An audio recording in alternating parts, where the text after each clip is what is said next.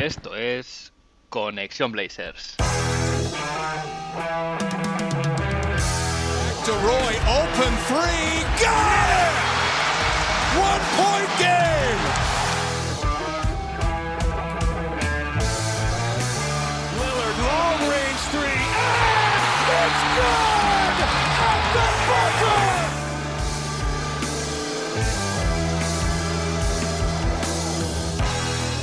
Bienvenidos al episodio 30 de Conexión Blazers.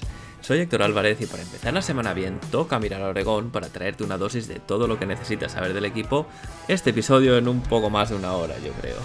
Un rato que se te hará corto. Y es que hemos tenido una semana de tres partidos y tres victorias. El equipo ha mostrado otra cara y es que en gran parte es porque estos tres partidos han sido en casa.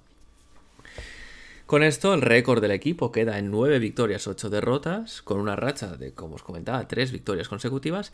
Y trayendo las estadísticas eh, vía nba.com, estamos los quintos en rating ofensivo, vigésimo quintos en rating defensivo y el número 16 en net rating, con un net rating de 0,5 puntos.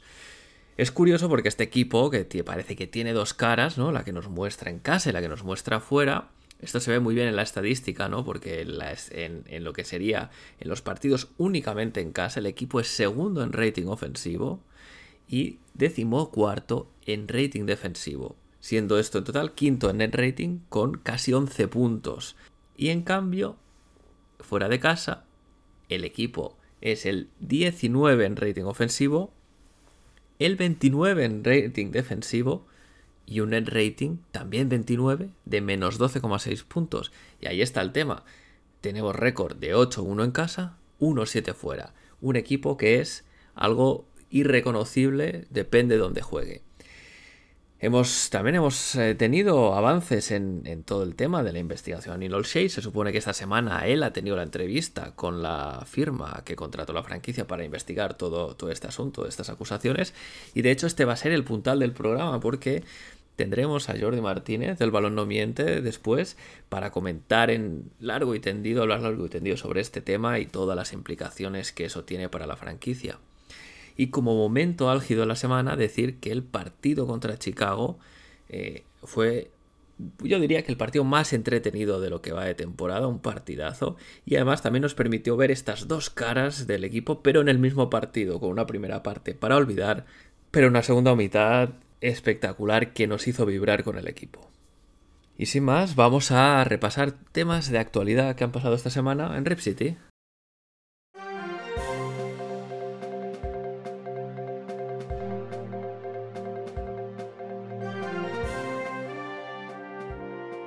Y esta semana, tras el partido contra Chicago, Demian Lillard rompía una nueva barrera, superaba un nuevo récord y se convertía en el jugador con más tiros libres anotados de la historia de la franquicia con 3.803, con un porcentaje, cuidado, 89,3% que no está nada mal.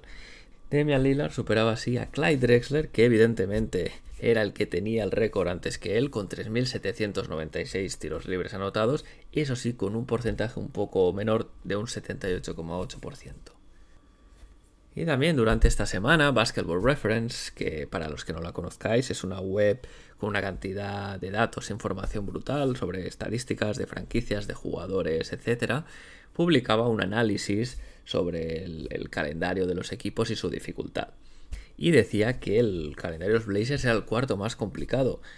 Eh, bueno, eh, no hay que perder de vista que habiendo tenido este calendario tan complicado, sin haber tenido a jugadores claves como Demian Lillard y Sisi McCollum a su mejor nivel, el equipo, bueno, tiene un récord de 9-8, que no es para tirar cohetes, pero está en positivo con todos los cambios que ha habido en la off-season y tal. Así que hay, que hay que creer en el trabajo que se está haciendo para mejorar y a la postre para construir un equipo más competitivo que en temporadas anteriores. Y cierro el capítulo de actualidad con una actualización sobre tema COVID, y es que el jueves Adrian Wojnarowski confirmaba que habrá un aumento de test a jugadores durante el periodo de acción de gracias. Al final, esta es una festividad muy importante en Estados Unidos, se, se, celebra mucho en familia, donde se reúnen miembros de toda la familia, así que el objetivo es evitar brotes por estas reuniones familiares. Todo esto está enmarcado en esta recomendación de la NBA y la NBPA de ponerse el booster o tercera dosis antes del 1 de diciembre para evitar tener que testearse en días de partido y es cuestión de tiempo que los jugadores empiecen a hacerlo. Como sabéis, el 100% de la plantilla de los Portland Trail Blazers están vacunadas y de hecho el, mismo Yusuf Nurkic, que ha sido muy vocal acerca de vacunarse y, mentalizar a toda la población para que haga lo mismo, ya ha confirmado que ya se ha puesto este recordatorio, este booster, así que es cuestión de tiempo que los siguientes jugadores también lo hagan.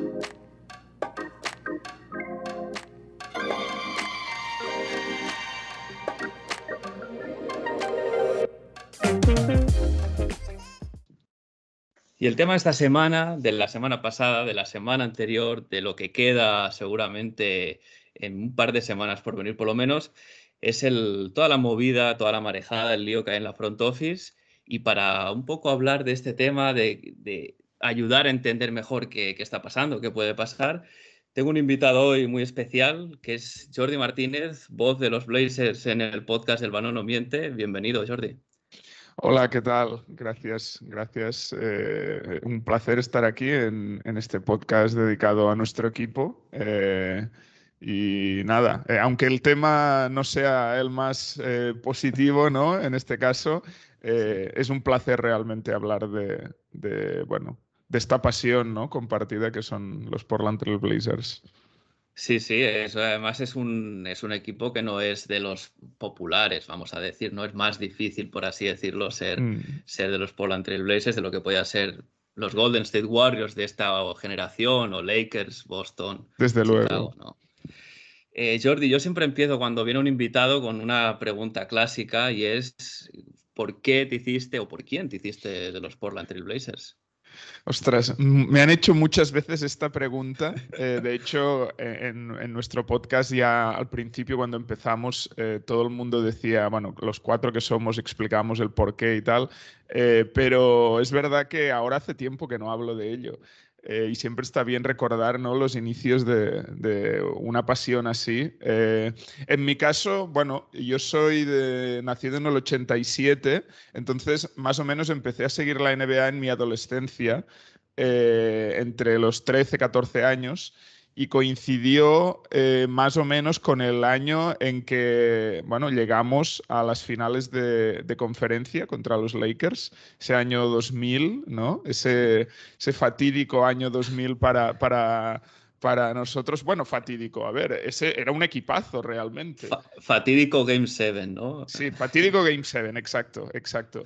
Y un poco en esos playoffs yo empiezo a seguir eh, la NBA como adolescente Em, por algunas retransmisiones del Plus de entonces, eh, con eh, bueno, el mítico Andrés Montes y con, con Anthony Daimiel. Y por alguna razón a mí ese equipo eh, de los Blazers me enamoró. Yo creo que hubo al principio un factor importante que era Sabonis, que era un jugador que yo recordaba eh, de ver jugar aquí en, España, en el Madrid, aunque yo no sea del Madrid, eh, pero era un jugador muy atractivo de ver, muy especial. Eh, y yo creo que ahí tuvo un papel importante Sabonis, pero lo más importante en mi, en mi decisión de hacerme de los Blazers es ver algún partido de Rashid Wallace. Rashid Wallace era mi auténtico ídolo, pues se convirtió en mi ídolo baloncestístico y es el jugador al que yo más he disfrutado viendo jugar. Eh, me encantaba la combinación de pasión eh, y calidad eh, técnica que, tenía, porque era un carácter tremendo, con una pasión tremenda, gran defensor también, pero luego era un jugador finísimo. técnicamente, con un montón de recursos para anotar. de hecho, muchas veces yo pienso en Rashid, pienso en Shit y pienso que pudo haber hecho más de lo que hizo, pero su carrera seguramente eh, fue al final más enfocada a, lo colectivo que a brillar él individualmente, ¿no? Y bueno, a, raíz de ahí, de ese equipo que además tenía, bueno, era un equipazo, Scottie Pippen, Bonzi Wells, em, Dale Davis estaba ahí, eh, bueno, de, la segunda, de la segunda unidad, bueno, estaba Damon Stoudemire, salían de la segunda unidad Derek Anderson, eh, Ruben Patterson, Jermaine O'Neal. Eh, jovencísimo Jermaine O'Neal, es verdad. Sí, sí, qué error traspasarlo. Eh, bueno, de hecho fue traspasado por Dale Davis, que ese año todavía no está. Dale Davis es los años siguientes, que yo ya seguía bastante el equipo. Bonzi Wells me gustaba mucho. Eh, gran anotador. Y bueno, eh, a raíz de un poco de esa plantilla que recuerdo que Phil Jackson dijo de ella que solo el banquillo de esos Trailblazers se podría haber metido en playoffs en el super competitivo oeste de esos tiempos, eh, pues me hice de, de los Trailblazers. Eh, igual eh, no fue la mejor decisión eh, una vez visto a posteriori, más fácil hubiese sido ser de los Lakers, pero no hace falta decir que a raíz de ese partido también mi odio a los Lakers empezó y ya no ha decaído. O sea, eso, beat es, es un lema. ¿no? estamos juntos en eso, está claro. claro. Sí, hablabas de Rashid Wallace. Eh, yo hay un recurso que me gustaba mucho de él que creo que está bastante olvidado y es ese tirito a tablero de cuatro metros, muy a lo Tim Duncan, de hecho. Sí. Eh, de los jugadores que usaban el tablero en tiros relativamente lejanos y sí que es verdad, ¿no? Que decías que pudiendo haber sido más a nivel individual, sí que, bueno, era un tipo que se ponía el mono de trabajo también y, lo que tú dices, combinaba ese, ese esfuerzo con con esa delicatez en ataque, muy buenos movimientos. Y me, lo pones un poco votando y, a huevo. Es, es, el hecho de que Rashid Wallace fuese uno de, los, uno de tus ídolos, que el pod, por ejemplo, en el que estás tú, se llame El balón no miente, mítica frase de Shit. Desde luego, desde yo fui el que, el que votó más fuerte. No, a ver, cuando estábamos decidiendo el nombre del, del podcast, teníamos, pues, yo que sé, salieron muchas ideas, eh, pero claro, ya había bastantes eh, nombres como pillados, ¿no? Eh, no solo de podcast, de páginas web, blogs, etcétera. Entonces eh, estuvimos viendo, barajando opciones. También estaba la opción de jugar con el inglés, pero claro, siendo un podcast en español, pues preferíamos un nombre en español y al final, pues tiramos por traducir esta frase de Rashid Wallace, que además es que es como un poco filosofía baloncestística de cabecera. Sí. Eh, eh, eh, lo de Bold Online, ¿no? El balón no miente, es verdad. O sea, al, final todo en el baloncesto gira alrededor de la pelotita. Luego podemos hablar, como hoy hablaremos, de temas de despachos y tal, pero lo fundamental es la, es la pelota, la pelota no miente, ¿no? Em, y eh, creo que hay una frase futbolística eh, de, no sé si es de Di Stefano o de algún jugador mítico que decía que la pelota no se mancha. ¿No? Mm, sí, sí, eh, es verdad. Me, me suena. pues en el caso del baloncesto, mancharse no se puede manchar, pero sí que puede mentir, pero no, normalmente no lo hace, no lo hace, ¿no? Y sí, evidentemente, o sea, es que Rashid a mí me parece un, personaje, más allá de lo que me gustaba verlo jugar, un personaje fascinante, o sea, eh, muy defenestrado por la prensa de la época, desde mi punto de vista injustamente, pero un tipo muy interesante, con una además actividad eh, social eh, muy, muy comprometida pues, con las comunidades donde ha estado. Y luego una reflexión sobre Rashid, Ahora, este año ha sido introducido en el Hall of Fame su compañero de equipo en los Pistons campeones, Ben Wallace. Y yo, viéndolo con perspectiva, pienso, ¿por qué Rashid no está en el Hall of Fame y Ben Wallace sí? Es verdad que Ben Wallace eh, tuvo varios reconocimientos que pesan mucho en eso, tipo los jugadores defensivos del año, pero, pero realmente Rashid no era mucho peor defensor que Ben Wallace en esos Pistons y en general era un excelente defensor también. Y luego en ataque era mucho mejor jugador que él. Pero bueno, es eso de que Rashid al final, eso, todo eso seguramente le daba igual. Eh, no buscaba sus números, su reconocimiento, etc. La prensa, como tú dices, eh, both teams played hard. Eh, tiene un montón de momentos que, no eran, digamos, no le hacían un favorito de la prensa del momento, eso es verdad. Pero bueno, al final, como tú dices, si lo miras en perspectiva, el legado está ahí. Yo creo que tarde o temprano va a ser alguien que, que pueda, pueda ser candidato a entrar, ¿no? Habrá que ver. Ahora, además, en su carrera como entrenador, solo que empiece a, cosechar éxitos y empiece a estar otra vez, digamos, en, la actualidad, ¿no? En que se, que se escucha hablar de él, la gente mirará atrás y dirá, hostia, es que este tipo no solo era un malote, es que sabía jugar a baloncesto. Joder. Sí, sí. Ya ves. Sí, sí, sí. Yo, a ver, a mí me encantaría, obviamente, que, lo escogiesen en el Hall of Fame, pero habiendo pasado ya bastantes años, creo que cada año que pase sin que entre va a ser un poco más difícil, porque, bueno, cada vez hay, nuevos candidatos, ¿no? Y entonces hay, es, veces, es verdad que a veces corrigen, ¿no? Eh, estos errores con jugadores que entran tarde.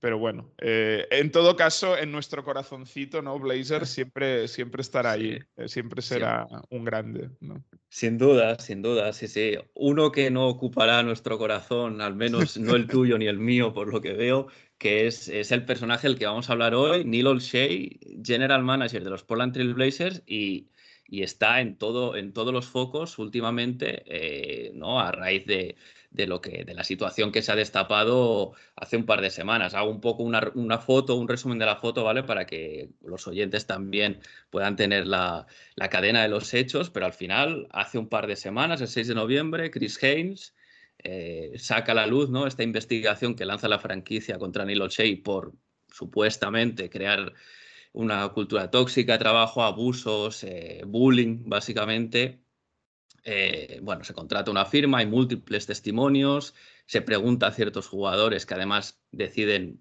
muy, yo creo que es muy ilustrativo, ¿no? Dan como, se, se desmarcan mucho de lo que es la persona de Neil O'Shea. E, en todo este, digamos, marrón, dimite Chris McGowan, que es la otra figura de poder en los Blazers que no sea la propiedad. Eh, él, él, insiste en que no está relacionado, pero claro, eso, ¿qué va a decir, no? Y, también, bueno, hemos sabido que Neil O'Shea no va, no, va a ponerlo fácil para irse, se está agarrando a la silla y no va a perdonar ni, ni un euro, bueno, ni un dólar en este caso, ni, ni, va a querer marchar antes. Entonces, eh, los cargos son graves si se demuestra, ¿no? Al final, lo que decimos, esta intimidación en el trabajo durante tanto tiempo es inaceptable. Y yo, la primera pregunta que, que, me, que me surgió cuando salió este tema es, ¿cómo hemos llegado hasta aquí, ¿no? Porque estamos hablando de algo que supuestamente ha pasado desde hace 10 años, no es de ayer. Pues es una muy buena pregunta. A ver, claro, nosotros no estamos en Portland, no estamos en, bueno, el, Rose Quarter, ¿no? Ahí donde están todas las, instalaciones de la franquicia.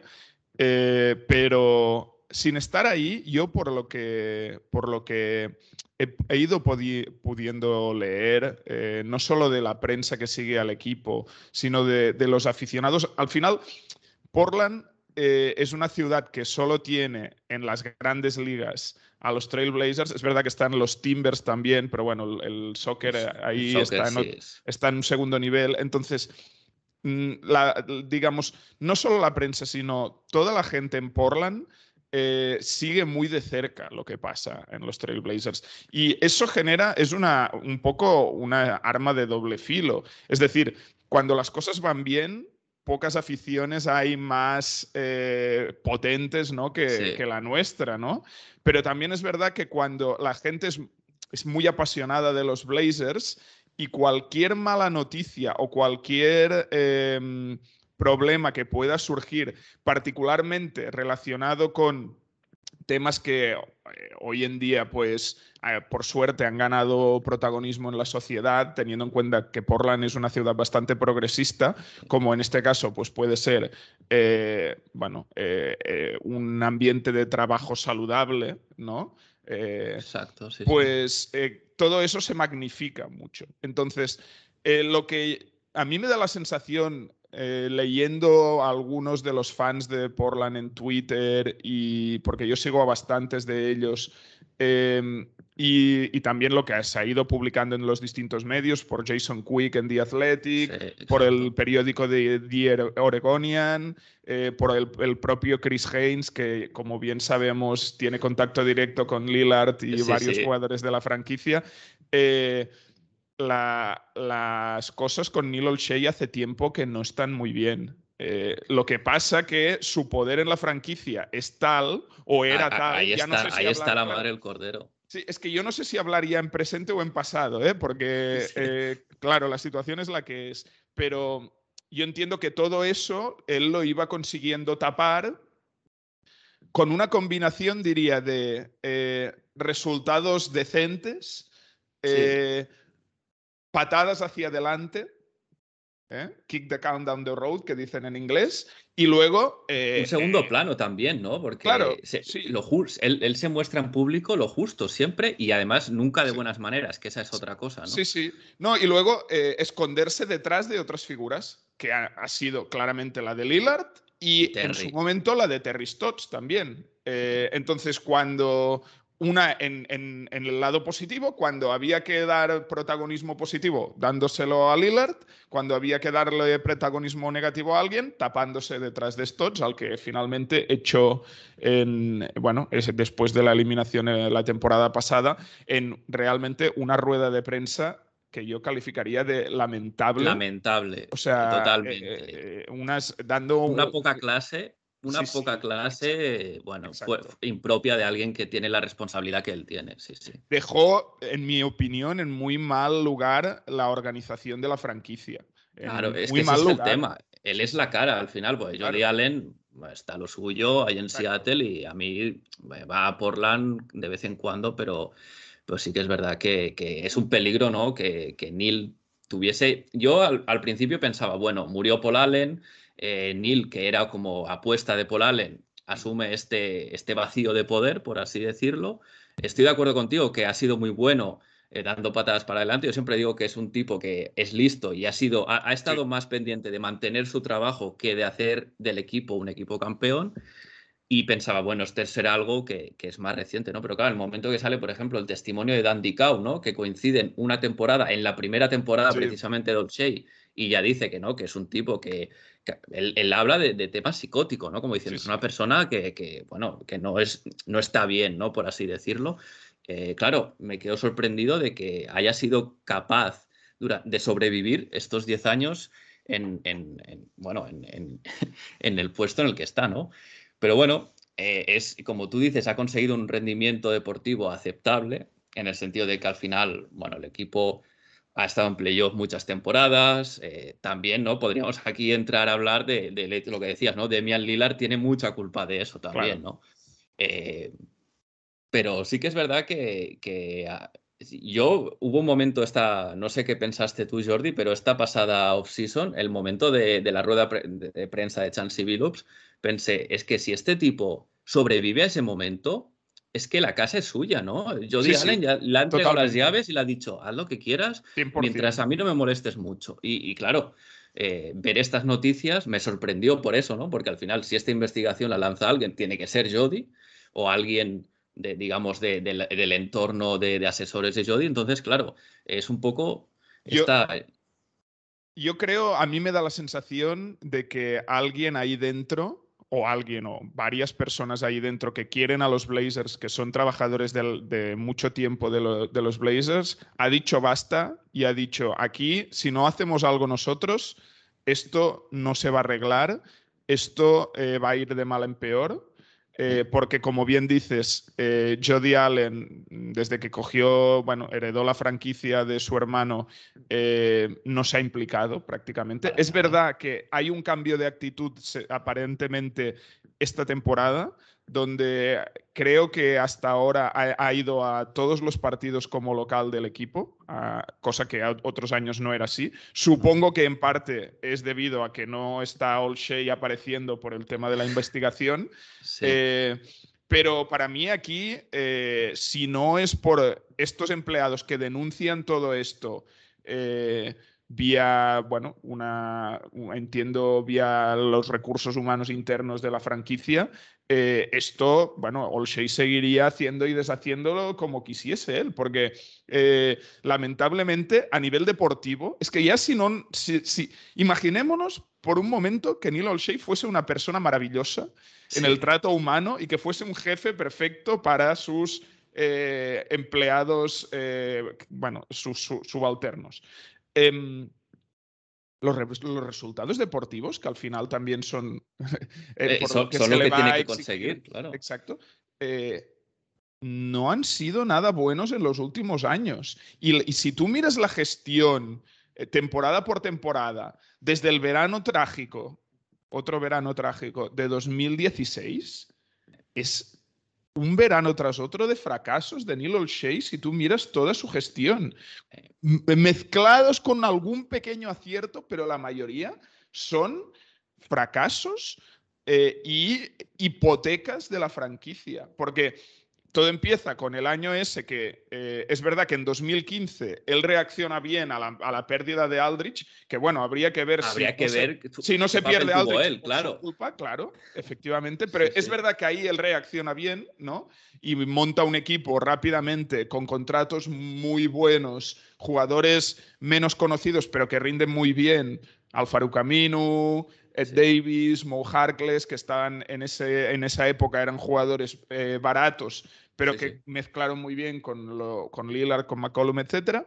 Pero luego se flipa en 2016. Yo creo que todos nos flipamos un poco, hay que reconocerlo, con esa segunda ronda que se elimina a los Clippers con la lesión de Chris Paul y Blake Griffin. Luego... Y se juega muy bien contra San Antonio, me parece, ¿no? Que fueron los Golden State. Ah, es verdad, Golden State. La de San Antonio es, antes. Sí, Golden State. Pero que se, les gana un partido en casa, se les compite varios y luego eran los Warriors esos de la, del 73-9. O sea, era, eso era la polla, eh, con perdón.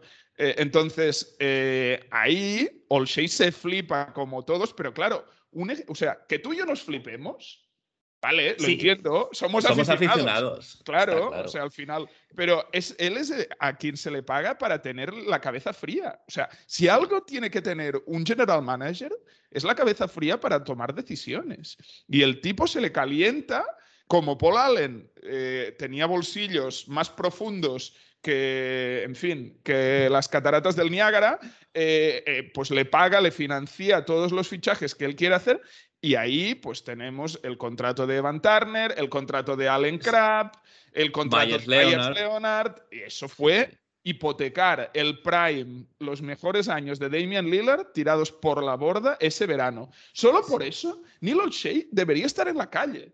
Sí, sí, sí. O sea, es así, en mi opinión, ¿eh? eh y luego podemos seguir hablando de cómo caga, oh, perdón, ¿eh? es que ya me caliento, ¿eh? perdón, perdón, no, no, voy a intentar contenerme. E, el, draft de 2017 con tres primeras rondas que teníamos, que era la última gran oportunidad, en mi opinión, para dar un pelotazo. Ese draft es muy bueno, es muy bueno. Pama de Bayo, Donovan Mitchell eh, había, había ahí jugadores muy buenos y bueno, pues Zach Collins sale, como ya todos sabemos, mal por el tema de las lesiones, aunque a mí Collins me gustaba, no resulta. Eso, no se puede controlar, está y Luego, y luego Swanigan es un pick de primera ronda tirado por la borda. Eso sí que es una cosa incomprensible. Totalmente. Eh, totalmente. Y luego, pues bueno, eh, ya nos quedamos en esta situación donde tenemos a Lillard y a McCollum, eh, que, bueno, dan para, para, para, ser muy buenos en el oeste en temporada regular, pero en playoffs siempre, pues, eh, nos hemos ido dando de bruces contra una realidad que ahora mismo, por la situación salarial y por el estado del proyecto, es muy difícil de cambiar. Pero es que es esa, esa dificultad para mejorar la plantilla a partir de entonces es culpa suya. Claro, es que ese es el tema. Yo recuerdo una rueda de prensa en que, en que Neil responde una pregunta diciendo, bueno, eh, tenemos los assets que tenemos, ¿no? Y, claro, uno, yo, yo, estoy al otro lado de la pantalla y pienso, pero es que tengamos assets buenos o malos, contratos buenos o malos, tú te has puesto en esa situación. Llevas nueve años siendo el general manager de la franquicia. No hay nadie a quien le puedas decir eh, oh, la herencia que tengo. Todo jugador drafteado firmado, tradeado, todos han pasado por tu, por tu, vamos, por tu aprobación. perdón, ¿eh? todos menos uno, porque esto se ha sabido ahora también. Eh, bueno, ah, bueno. Que, que, la elección de Damian Lillard, que es verdad que su primera elección como general, general manager, la tenía eh, ya acomodada por el equipo de scouts anterior a su llegada, de, liderado por Chad Buchanan, que era el anterior general manager interino. Interino, sí. Que es el que dijo, hay que seleccionar a Damian Lillard. Eh, así que lo de Lillard, eh, de hecho, se dice, hay algunos fans que yo les he leído, que la negativa total de Olshey de, de traspasar a CJ McCollum es porque Olshey considera a McCollum su gran éxito. Que a, a, CJ sí que es, es elección suya. Sí, es, su pick, es, un, es, un gran acierto. Pero que él está enamorado de CJ, por decirlo de alguna forma, y es incapaz de desprenderse de, él. Es que este enamoramiento le, pasa, le pasa con jugadores, o sea, es decir, él como eh, su actitud es de y es incapaz de reconocer un error, ¿no? Él, siempre toma la buena decisión, entonces por eso renovó a Myers Leonard por ese dineral. Eh, se le ha hecho cosas que él como cree, Allen Crab, correcto. Eh, él cree en sus jugadores y no, claro, si, si Myers Leonard acaba su contrato de rookie y no se le renueva, alguien puede decir, ¿para, qué, ¿para qué le hemos drafteado, no? Pues un poco, un poco esa línea, pero claro, al final es un, es un es un general manager que, como tú decías, ha ido haciendo, tomando decisiones que han, que han ido construyendo esta hipoteca en la que estamos ahora mismo. Em, y, no me quiero olvidar de, cosas, por ejemplo, como también el, verano de 2018, después de tener un equipo que sin tu pivot titular llega a unas finales de conferencia, jugando muy buen baloncesto además, eh, decide, bueno, básicamente destruir el equipo, probar cosas nuevas y nos intenta 2019 creo que es. 2019, ¿eh? correcto. Y nos intenta convencer de que eh, traer a, Whiteside, a Tolliver y a Mario Zonia es, eh, era, bueno, él lo dijo para hablas sexuales, el equipo con más talento que nunca he tenido. Y claro, entonces tú piensas, ¿hasta qué punto proteges tu, tu gestión que estás totalmente, bueno, no estás alienado a la realidad, tú lo sabes, simplemente Exactamente, has hecho lo que has podido, has acabado con dos jugadores, sobre todo Ezonia y Toliver, que no, es que fueron titulares muchos partidos. Jordi, ¿tú te acuerdas de esa temporada? era un drama. O sea, esa temporada es que es, un drama absoluto que lo, medio salva con que Gary Trent explota, explota. Que es verdad que es un buen, es un buen pick, y luego eh, el milagro de Carmelo un poco también, que él ahí pues se las da de, oh, he recuperado Carmelo tal eh, para la NBA, pues que no tenías otra remedio, o sea, al final eh, Neil O'Shea no apuesta por Carmelo Anthony a principio de temporada, no, no, apuesta por él cuando el equipo no tiene jugadores y se ve entre... Es que esta, esta también cómo manipula esa... esa mm, la narrativa, él crea la narrativa, para la EVA. Exacto es, tremenda. De, no, no, yo he rescatado a Carmelo Anthony y yo sabía que él todavía podía jugar. No, no, a ver, tú lo rescataste porque tenías una plantilla que tú mismo habías hecho que era un auténtico desastre, un auténtico, eh, bueno, que había siete jugadores disponibles, o sea, es así. Sí, sí, sí. Y, bueno, en fin, eh, eh, Hassan Whiteside, apostar por él cuando cobraba 28 millones ese año y se comía un tercio del espacio salarial él solo, un jugador que, bueno, es que yo ya de, de Whiteside rajé tanto que ya me quedé sin palabras ya, pero bueno, un jugador que era un auténtico cono. Eh. Sí, a ver, eh, yo, yo recuerdo que en un, en un, equipo que jugaba con el pick and roll de Damian Lillard ponía peores bloqueos que, que CJ McCollum, ¿no? un, siete pies que era incapaz de, de, plantarse a poner un bloqueo. Tenía muchas otras virtudes, pero no iban con el equipo, con la manera de jugar del equipo, ¿no? Em, sí que es verdad, yo la única, o no sé si la única, pero una cosa positiva que sí que le atribuyo a Olsey es que en los márgenes se mueve bien, ha hecho estos, estos trades en el deadline, pero claro, siempre son para arreglar, poner un parche a lo que se ha hecho mal el verano anterior, ¿no? Hago, hago una off-season donde no traigo a la gente libre que quiero, le doy un contrato a alguien que no toca y después eh, sí que es verdad que en, el deadline se saca... En Nurkic fue un gran acierto en el, en el deadline. Powell no está mal. Robin Hood, eh, Rodney Hood, perdón, es verdad. Eh, ha habido algunos movimientos de ese tipo que han sido buenos, pero que quizá también han sido un poco eh, una condena para la franquicia en el sentido de que seguramente sin esos movimientos Olshey ya no estaría al mando, ¿no? Exacto, eh, patada eh, para adelante que decías. Claro, exacto. Sí, sí, sí. Sí, sí, eh, pues es que ¿qué, vamos a decir? Estamos muy de acuerdo en esto. estamos muy, muy de acuerdo. a mí realmente lo que ya llega a un punto que me da rabia es que algo tan obvio y que yo creo que la mayoría de fans podemos ver, si lo podemos ver la mayoría de fans, ¿Cómo no lo puede ver la propiedad? Y aquí iba el, otro punto que a mí me parece interesante de tratar en, relación a, este tema de la front office, que es la propiedad de la franquicia y el futuro de la franquicia. Porque creo que en esta decisión de Olshey eh, dirá mucho sobre lo que nos esperan en los próximos años de, los Trailblazers. Eh, y creo, a ver si Jody Allen nos sorprende, ¿eh? pero creo que Jody Allen está un poco tocar lo menos posible. Su, idea es tocar lo menos posible, lo que me vuelo yo, para poder vender la franquicia por el mayor valor posible. Jody Allen me da la sensación de que mm, los Trailblazers a ella le dan igual. al final los ha heredado de, su hermano, que sí que era un auténtico apasionado del, tema. Y claro, no puede desentenderse del todo. Es verdad que ahora este año está yendo a todos los partidos con su chaqueta, esa bomber de los Blazers eh, tan molona y tal, pero, pero los hechos una cosa son lo que, pero los, lo, que aparente, pero los hechos demuestran que ella no parece estar muy preocupada por eh, em, que la franquicia sea competitiva, más allá del de, el tema de que todo vaya más o menos bien y entiendo que su gran eh, valor, más allá de en sí que sea una franquicia NBA histórica, que eso ya le da mucho valor, evidentemente, porque otras franquicias se han vendido por cantidades mastodónticas, es Damian Lillard.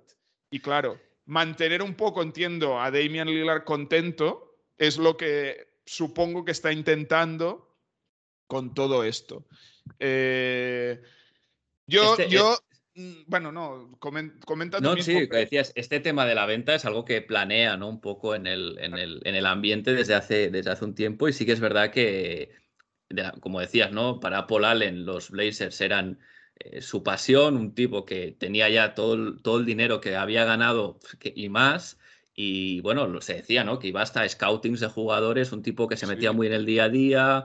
Em, claro, Jody hereda, hereda esta franquicia que, a ver, yo, mi, punto de vista es que para ella es un asset más en el Excel de cosas que, heredó de, de, su hermano. Y bueno, como tú dices, para vender la franquicia la tienes que intentar vender sacando un buen valor y eso pues tienes que tener, claro, no, no sirve nada eh, reventar el equipo, quedarte sin, sin una estrella como Lillard para vender, ¿no? Pero sí que es verdad que, que este fantasma de la venta planea y yo, para mí personalmente, creo que tiene una parte, de buena, de una parte buena y una parte mala, ¿no? La parte buena es que podrías tener una, una propiedad realmente interesada en el devenir del equipo, que, mm. que, se, que, se, meta y que intente crearlo, bueno, intente ganar la competición, ¿no? Que para esto se juega realmente. Pero claro, luego está la otra parte, la otra cara de la moneda, que es el, el siempre riesgo inherente de que cuando se vende una franquicia hemos visto casos que se ha movido de ciudad. Eso sería dramático. Claro, no sé tú, pero a mí se me haría muy difícil. no, no, eh, no. Eh, yo no podría ser de los Seattle Trailblazers, yo por tampoco. ejemplo. No, no, yo, yo, yo, yo claramente tampoco. Yo, de hecho, viajé a Portland una vez específicamente, esto ya es un poco off topic, pero viajé a Portland específicamente para conocer eh, la ciudad, solo porque soy de los Blazers, única y exclusivamente. Luego la ciudad pues tiene otras muchas cosas que están bien, pero eh, no, no, no, desde luego, o sea, un traslado de la franquicia sería para mí, eh, bueno, yo me olvidaría, o sea, sería, sería devastador, devastador. Sí, sí, sí. Porque yo me tendría que olvidar de, de, una de mis grandes pasiones, ¿no? supongo que muchos nos sentimos así, aunque no tengamos nada que ver con la ciudad de Portland. Yo creo, de todas formas, que eh, el riesgo de traslado en el contexto NBA actual es menor por un par de razones. Una es que eh, Portland no tiene ninguna otra gran franquicia, no tiene ningún otro gran competidor y entonces yo creo que es atractivo para quien compre la franquicia mantenerla allí. Sí. Y luego hay otra, otro tema que es que se habla ya desde hace tiempo de una expansión de la NBA a 32 equipos, de 30 a 32. Entonces, esas ciudades que llevan tiempo sonando, como por ejemplo Seattle, como por ejemplo Las Vegas y alguna otra, eh, tendrán ahí una gran oportunidad para, bueno, en el caso de Seattle, recuperar a su equipo, que ojalá sea así, porque los Sonics me gustaba la rivalidad que teníamos y yo creo que la mayoría de los fans de los Blazers los echamos de menos. Es un eh, a los histórico, además, que yo creo que sería buenas noticias para la liga, sí, sí. Exacto. Eh, pero, eh, bueno, yo entiendo que el riesgo en este caso de un traslado no es tan elevado como en, otra en otro contexto. entonces, no sé, claro, ya sí que hay un, sigue habiendo riesgo porque nunca sabes eh, el multimillonario que compre esto, qué es lo que va a querer hacer. O sea, al final, eh, los multimillonarios que compran equipos NBA, es verdad que muchos ahora ya lo hacen también porque es un gran negocio, eh, no cuestan las franquicias miles de millones de dólares porque sí. Sino porque perdona, Jordi, es que para que la gente lo entienda, Paul Allen la compró creo que por 70 millones de dólares. Claro. Y ahora vale. 80 y pico, sí, sí. Claro, ahora vale pues mil, ¿no? Imagínate el retorno a la inversión, sí, sí. Claro, es, es, loco. Entonces son grandes negocios, pero también son grandes juguetes. Entonces, nunca sabes qué tipo de. Claro, si te toca, yo qué sé, eh, un propietario como el de los Kings, que se pone ahí en la draft room y dice: eh, No, Stauskas otro ilustre Blazer, por cierto. Hay que draftear a Stauskas. Y se draftea a Stauskas porque el tipo lo ha dicho, pues entonces, claro, no vas a ningún sitio. Si te toca un propietario serio, ¿no? Y que va a poner dinero y es serio, pues claro, Paul Allen era un lujo en ese aspecto. Sí. no solo es lo que has dicho, no solo tenía mucho dinero, sino que era un apasionado. Por ejemplo, cuando eh, los Blazers draftearon a Rudy, él se vino a Badalona a, verlo jugar y le puso un, jet privado luego para que eh, eh, viajase a Portland, etc. Eh, era, era, un auténtico loco de los jugadores jóvenes, le encantaba todo el proceso del draft, etc.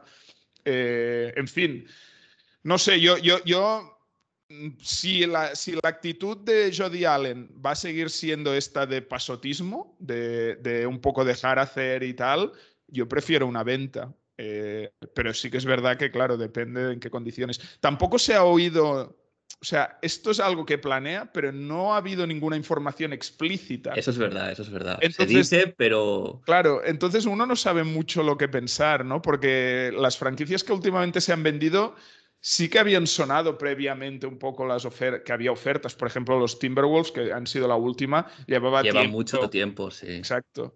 Em, así que no sé, no sé. Eh, pero para mí, seguramente, como acabe todo el tema O'Shea y quién venga a continuación, porque acabe como acabe, yo doy por hecho que O'Shea, aunque esté luchando por su sitio, no va a continuar. Esto tiene que ser irreversible, Jordi. Eh, yo, a mí me da que esta maniobra es simplemente, bueno, simplemente es una manera de echarle sin pagarle ni un duro de lo que le. Claro, le queda contrato hasta la 2023-2024 a, razón de no sé cuánto al año. pero claro, seguro, evidentemente, es, que es posible que hasta firmase él, ¿no? El, eh, lo, que, lo que le toca por cobrar. Pero al final es un. Es una manera de decir, con toda, con toda esta evidencia que hay, te tienes que ir y, no, y te vas además sin nada, ¿no?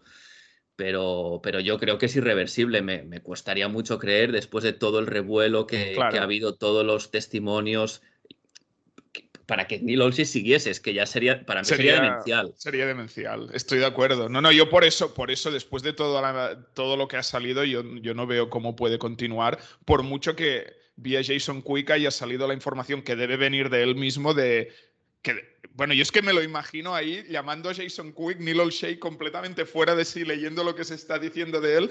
De, no, no, no, pon un tweet diciendo que yo no me voy, que yo voy a luchar por mi sitio, que esto que se está diciendo es una mierda, etcétera, etcétera. Lo veo ahí, pero como una escena de esas de, de, película de Hollywood, ahí tirando objetos por su oficina o algo así, ¿eh? el, hundido en el despacho, ¿no? El barco se hunde y ya no sé qué hacer. Bueno, salió el, el tuit este de Wojnarowski que decía que algunos general managers están intentando crear como una, un, sindicato, ¿no? Eh, para protegerse de cosas como que a mí ya me parece también otra cosa demencial. Es loco, es loco. O sea, un sindicato de, eh, eh, altos ejecutivos. que cobran millones de dólares. O sea, esto es, esto es, al final el, mensaje es que no les puedan despedir sin. Pero bueno, claro, es que al final, si haces, si se demuestra todo lo que se, se publica, ¿cómo, ¿Qué te puede proteger de eso, no? Hay que decir también para la audiencia, para filtrar un poco los contenidos y las noticias dependiendo de quién vengan, Wojnarowski y Neil O'Shea tienen una relación bastante cercana.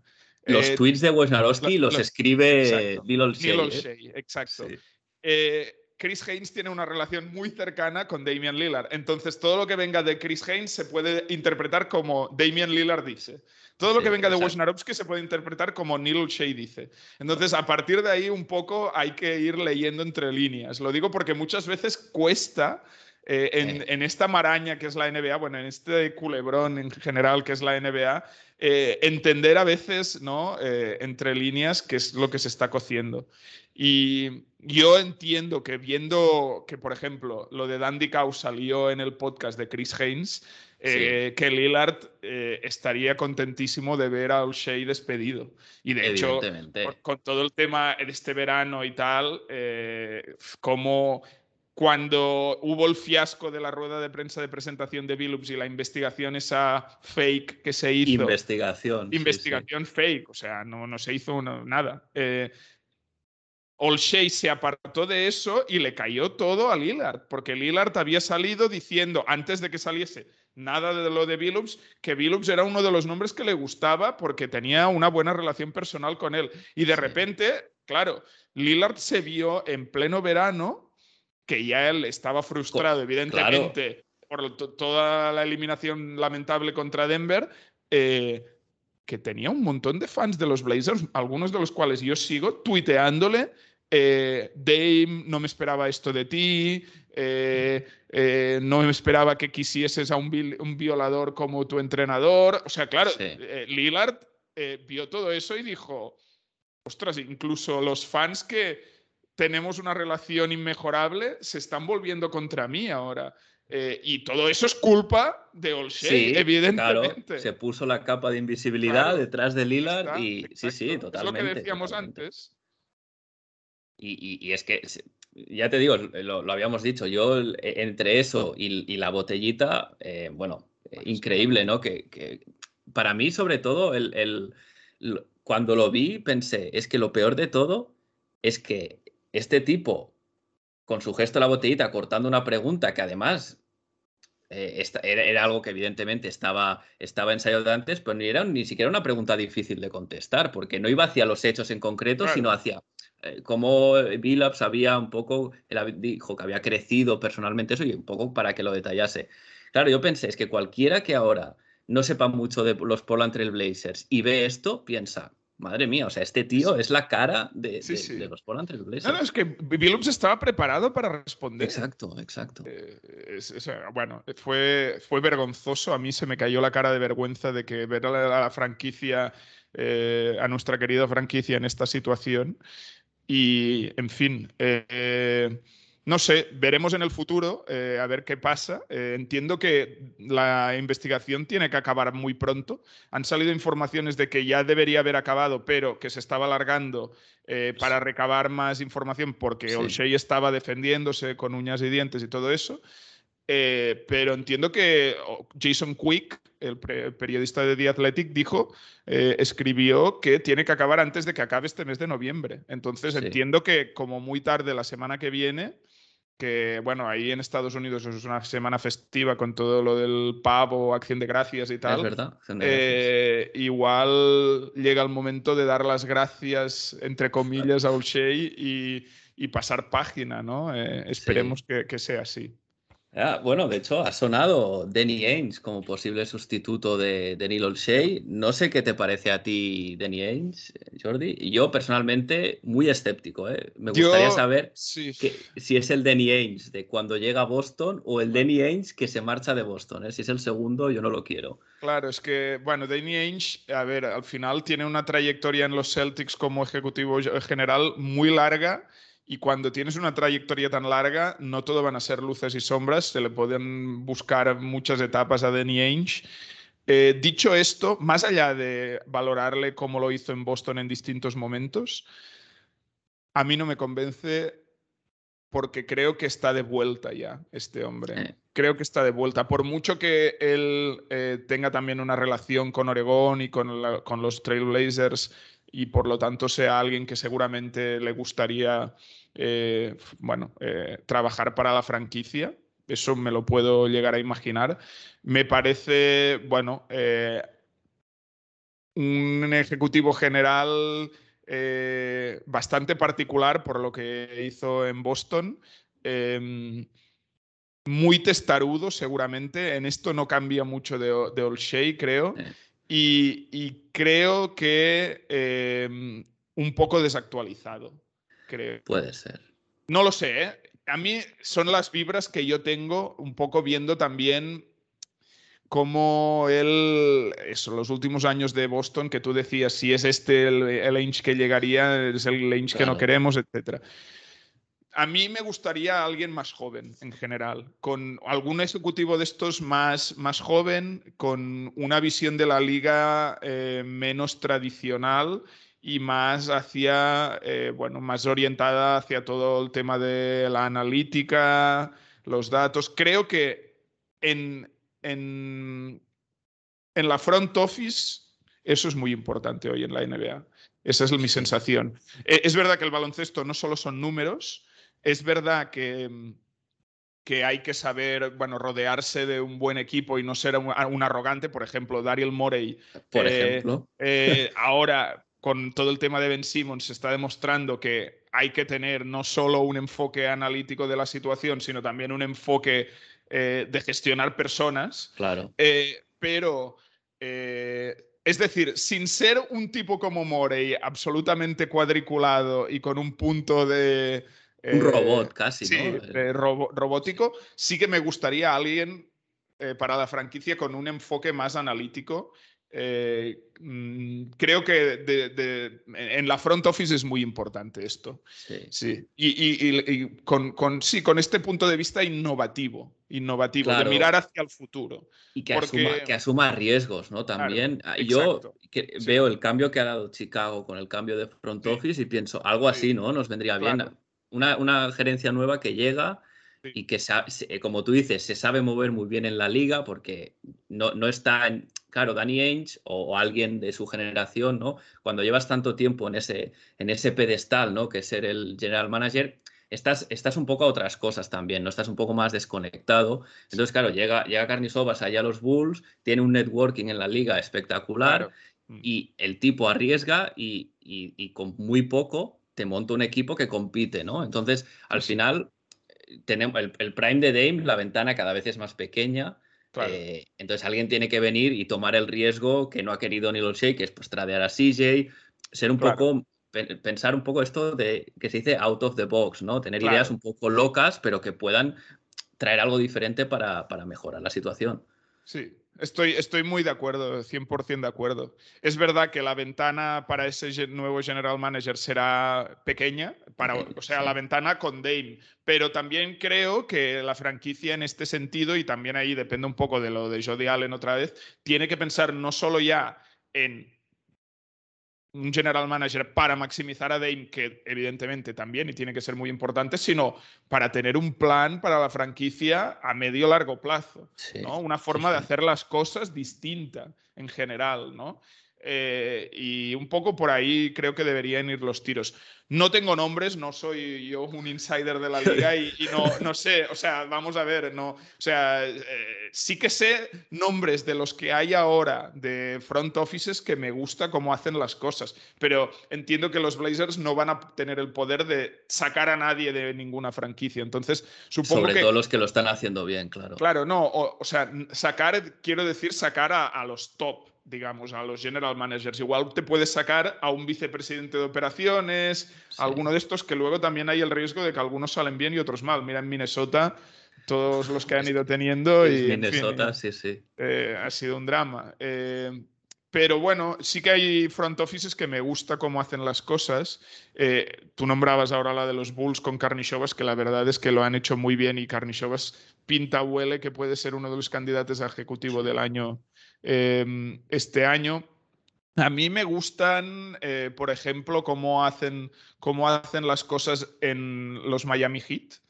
Me gusta cómo hacen las cosas. Son, son cosas bastante distintas, pero me gusta cómo hacen las cosas en los Denver Nuggets, que Carnishovas venía de ahí. Venía de ahí, eh, exacto. Eh, me gusta cómo hacen las cosas pues en los Clippers últimamente también, que está ahí Lawrence Frank. sí, no sé, hay, ya no lo digo solo por los grandes fichajes que puedan haber hecho, sino porque ves cómo se mueven los, los, agentes libres eh, eh, under the radar, ¿no? Debajo del radar que, que, firman, los drafts, los picks de draft de segunda ronda ah, que se sacan, ese tipo de cosas, ¿no? Atlanta es muy buen ejemplo también de eso, ¿no? De cómo una estrategia de draft. ahora tienen un equipo que tienen el bendito problema a quién pago y a quién no. Es que ojalá tuviésemos un problema así, ¿no? Bueno, es que ojalá, ojalá eh, eh, quien llegue pueda hacer un traspaso con los Hawks, porque de ahí o Cam Reddish o Hunter o uno de estos va, a caer y estos nos vendrían, vamos, uno de estos nos vendría. Es que es el perfil, Que, necesitamos, sí, sí. Sí, sí. Ahí la, train machine, la Train Machine puede sacar humo ¿eh? este año con los Hawks. lo que pasa que, claro, el problema es qué les das tú a los Hawks, ¿no? Que de, nuestra plantilla que, que les pueda gustar y que les pueda encajar, ¿no? Pero bueno.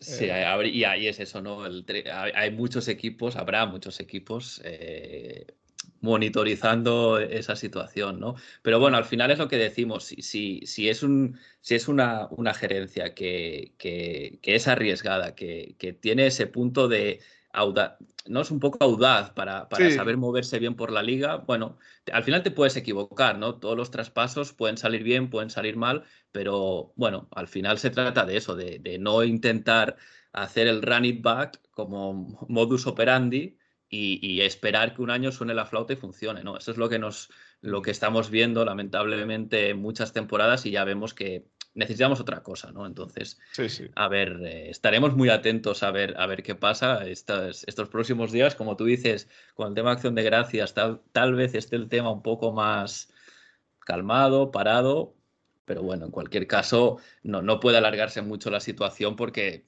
tampoco tiene ningún sentido para, para, el equipo, ¿no? Cuanto más tiempo le des al nuevo que venga para trabajar, mejor. Así que bueno, veremos. Veremos, hay que, hay que tener las alarmas de Twitter de, de Wojnarowski, de Haynes, de Charania, de todos estos activas ¿no? estos días, a ver si, si, bueno, si se produce la, la, noticia en algún momento. Sí, sí. Pues bueno, Jordi, no sé si hay algún tema más que se ha quedado en el tintero, que del que quieras hablar. No, bueno, eh, la verdad ha sido un placer esta conversación muy interesante, muy apasionada. Perdón por alguna, algunas de las palabras que puede haber soltado, algunos de los improperios. Eh, y en, el, en, el, en, este episodio pondré el explicit en el, en el, en el feed del podcast y ya está, no pasa nada. No, eh, nada del equipo comentar que, bueno, que, que, al final tenemos una plantilla, yo creo que para repetir lo de los últimos años un poco, eh, salvo que hay algún traspaso eh, sorprendente. Yo no veo un guion muy diferente al de los últimos años. Creo que estaremos en playoff otra vez y creo que lo tendremos bastante difícil para avanzar. Eh, yo creo que es un poco la misma película. La configuración de la plantilla es la que es, ¿no? es la que era el año pasado, es la que ha sido en otras ocasiones. Bueno, eh, veremos a ver. Yo estoy contigo, ¿eh? eh Portland es, por la plantilla que tiene, es un equipo competitivo. Playoff no, quisiera decir asegurado, pero casi asegurado. Me mm. recuerda un poco con Damian Lillard, es como en su momento los Dallas Mavericks con Novitsky, ¿no? Solo que le rodees con dos tipos que sepan un poco jugar, ya te lleva ahí, ¿no? Pero claro, luego los playoffs es un muro. Que, es difícil escalarlo y no tenemos el equipo, no tenemos el guía. Para mí, para... mí la, palabra clave en, esta, en esta plantilla es tamaño. Nos falta tamaño. Sí, sí. Es la falta de tamaño es algo que es un déficit, eh, bueno, eh, acuciante desde hace mucho tiempo, que no se ha resuelto. Se ha ido a peor, de hecho, con el traspaso de Powell y ahora esta formación con tres pequeños directamente. Eh, entonces, con esa falta de tamaño es muy difícil, yo creo, en playoffs competir. Es muy difícil. Bueno, esperemos que este sea el primer tema que ataque la, nueva gerencia que llegue y ya veremos. Quién sabe si dentro de, unas semanas ¿no? podemos tener una conversación sobre este tema, pero con unas vibras muy diferentes, ¿no? Ojalá, ojalá. Bueno, Jordi, por mi parte, un placer. Gracias de nuevo por estar en Conexión Blazers y estás más que invitado para repetir cuando quieras. Muy bien, el placer ha sido mío. Muchas gracias.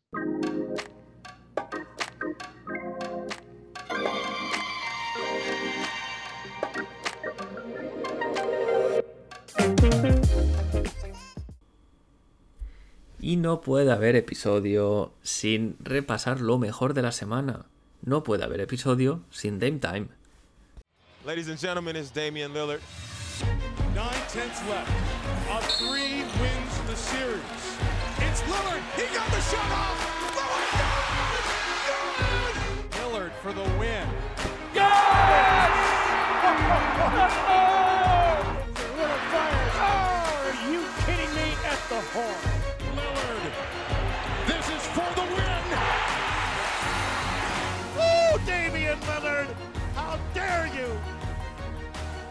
Y el Dame Time de esta semana va para Larry Nance Jr. Y es que Larry Nance, que llegó en este trade en la offseason, que al que muchos le dieron valor por lo que podía aportar a este equipo, es que precisamente empieza a dar eso que se esperaba de él. IQ en la pista, intensidad y versatilidad. Se consolida como el 5 en el sistema de Small Ball y es, durante esta semana incluso ha jugado más minutos que Nurkic en algunos partidos. Es un jugador intenso, con energía, con hustle. Y hay que recordar el momento mágico, su tercer cuarto contra los Bulls en que consigue 7 puntos, 2 rebotes, 2 asistencias, 2 robos y un tapón en unos pocos minutos. Además, Larry Nance Jr. se ha metido al moda center en el bolsillo. Al acabar el partido contra los Bulls hubo cánticos de Larry Larry entre la grada. Y bueno, es un jugador con esa carisma y esa intensidad en pista que hace que la afición se enamore de él. Ya para ser perfecto a veces podría mirar el aro un poquito más, ser un poco más agresivo, pero al final Larry tiene su estilo y con eso aporta mucho al equipo. Y en los tres partidos que ha jugado Larry Nance esta semana, en 23,4 minutos ha promediado casi 13 puntos, 6,3 rebotes, 1,7 asistencias, 1,7 robos, casi medio tapón por partido y unos porcentajes bastante buenos, 76% en tiros de campo y 75% en triples, eso sí, solo un triple anotado por partido. Así que Larry, como sé que escuchas el podcast, desde aquí felicidades.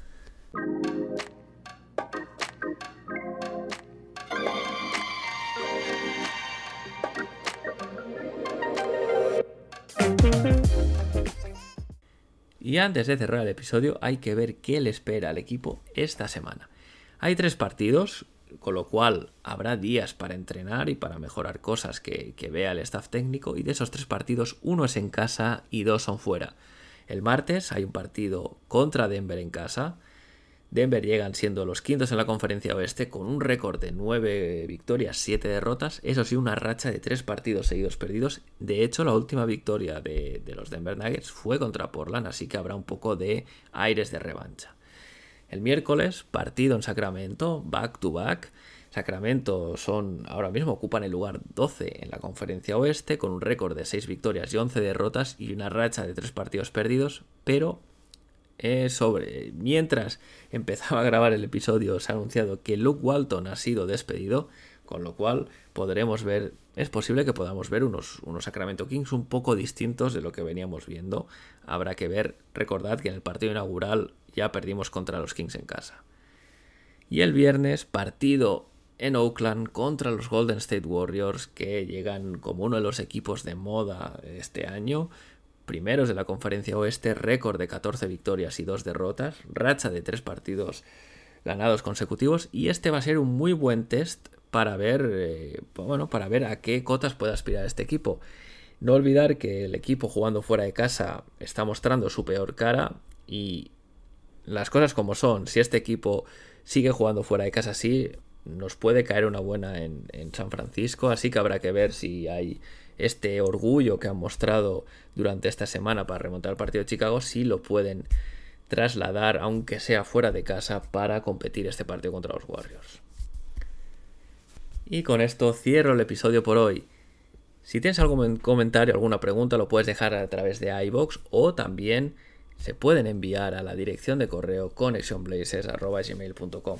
Recordad que también podéis seguir el Twitter arroba donde os avisaré de cada nuevo episodio que suba sobre temas de actualidad de la franquicia y otras cosas de interés. Gracias una semana más por escuchar Conexión Blazers. Recomendad el podcast a vuestros amigos y a vuestras amigas. Sin más me despido, seguimos conectados. Hasta la semana que viene.